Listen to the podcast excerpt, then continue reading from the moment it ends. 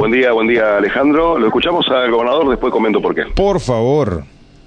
Bueno, muy buenos días. Muchas gracias por, por acompañarnos, eh, por acompañarme a mí, a la gobernadora, al equipo de infraestructura y por supuesto agradecer la presencia de los funcionarios del Banco Interamericano de Desarrollo en un momento muy difícil de la Argentina, muy difícil para nuestra provincia, donde necesitamos que nos den una mano, que nos acompañen sobre todo en obras de infraestructura y vinculadas con el medio ambiente, como la que estamos en la que estamos trabajando y en otras obras y en otras y en otros programas en los cuales el BID es de, crucial ayuda para para la provincia. Tenemos coincidencias totales en cuanto al norte que le está imprimiendo esta gestión del Banco Interamericano de Desarrollo eh, y el norte que le imprimimos a nuestra provincia desde hace 50 días que asumimos en la, en la gestión. Y bueno, esta es una reunión de, trabajo en la cual eh, el equipo del Banco Interamericano de Desarrollo va a trabajar con nuestro equipo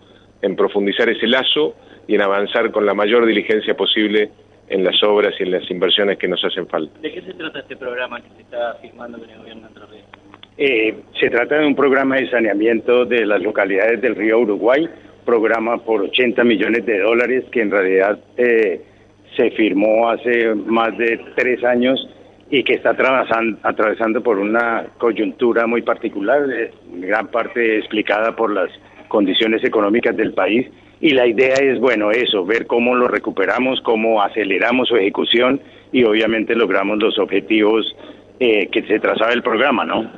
Gustavo Cusinato, en este caso, es eh, ¿cuántas obras son? Eh, ¿En qué localidades? Son 80 millones de dólares el programa inicial. está iniciado Gualeguaychú en un 50% de ejecución. Está para adjudicarse, está la comisión adjudicadora de Concepción del Uruguay y posteriormente está para licitarse Colón. Queda todavía San José y queda Concordia fuera todavía sin, sin, avance. Hubo dos licitaciones en Concordia que se cayeron. Pero bueno, es justamente la preocupación, la situación, por supuesto, no es, para, para todos nosotros este, es conocida, vemos el cambio de gobierno, más la situación de la crisis, la, la imposibilidad de importar, ha hecho que esto entrara en algún stand-by, digamos, y que la, la llegada del banco es, en definitiva, eh, reanimar, perdón, reanimar nuevamente el, proyecto y, por supuesto, trabajar otros temas que también el gobernador nos ha pedido para la posibilidad de financiamiento del banco y de esa reactivación de obras públicas en Entre Ríos eh, y qué, en qué estado se encuentran o a cuál se le da prioridad. Bueno, usted sabe que estamos trabajando desde el primer momento en ordenar también el, el aspecto que está vinculado con la inversión en infraestructura, encontramos un enorme desorden, parálisis de las obras públicas, una deuda que alcanza casi los 20 mil millones de pesos entre juicios y, certificados no pagados a los, a los contratistas de la obra pública. Por eso decidimos parar la pelota y tomarnos el, mes de enero para, para ordenar esta situación. Y la semana que viene vamos a tener una, una reunión también importante con, con la Cámara de la Construcción para ver cómo podemos destrabar lo que queda por destrabar y arrancar de nuevo con, con la actividad, que es una actividad obviamente importante y relevante en términos del déficit enorme que tenemos de infraestructura en la provincia, pero que también es muy relevante desde el punto de vista del, eh, del trabajo, ¿no? de, la posibilidad de darle trabajo a miles de entrerrianos. Hablar de, hablar, hablar de obras implica también que para los entrerrianos hablar de rutas que han quedado inconclusas, incluso algunas con el 90%, faltando tan poco, digo, algunas tan emblemáticas como, por ejemplo la circunvalación de Paraná, que hace muchísimos años se prometió hacer y que ahora quedamos ahí nomás. ¿Se va a terminar eso? Sí, sí, se va a terminar. Vamos a hacer todos los esfuerzos que estén a nuestro alcance para, para terminarlo, pero tenemos que arreglar la situación de desorden que encontramos, sobre todo en el vínculo con, con las empresas contratistas del, del Estado. Tenemos que terminar con la litigiosidad que también afecta obviamente el interés de, nuestra provincia. Tenemos muchos juicios pendientes de la gestión anterior por, por certificados impagos, por, por cosas que no se cumplieron y tenemos que, eh, de alguna manera, hacer la mejor negociación posible cuidando el interés de los entrerrianos, que es claramente en lo que estoy ocupado desde el primer día de mi gestión. Gobernador, la legislatura se está tratando la ley ómnibus. ¿Cómo va a ser la votación por parte de los diputados provinciales? ¿Va a ser en general, en particular? Bueno, yo creo y lo he dicho públicamente que eh, este proyecto de ley que el gobierno ha planteado que es tan relevante para, para su gestión es una herramienta que el gobierno necesita tener, ¿no? más allá de algún detalle que, que pueda seguir discutiéndose hoy en el Congreso.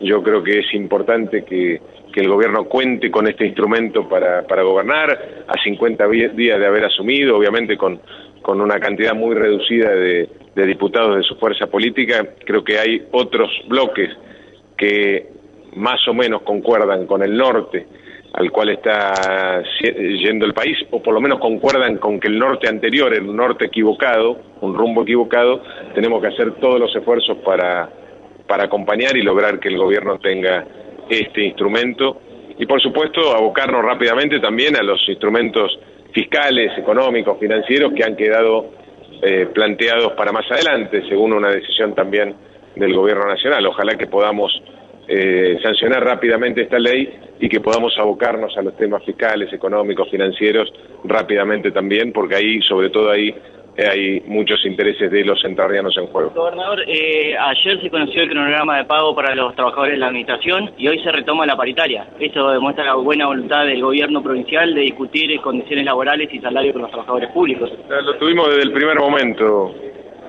Eh, los representantes de los trabajadores se asombraban de verme a mí, de ver al gobernador en las reuniones y para mí es lo más natural del mundo. Obviamente que eh, las condiciones laborales de, los empleados de la administración pública son parte de nuestra prioridad. Sabemos que están eh, con un poder de compra de su salario atrasado, que vienen poniendo el hombro, y, me van a ver a mí en esas reuniones permanentemente, porque los empleados públicos de las provincias son también los que determinan la calidad de la administración pública en general, de nuestra salud, de nuestra educación, de la seguridad, eh, y yo no puedo estar ausente a eso, tengo que estar presente y lo estoy en la medida de lo posible en cada reunión.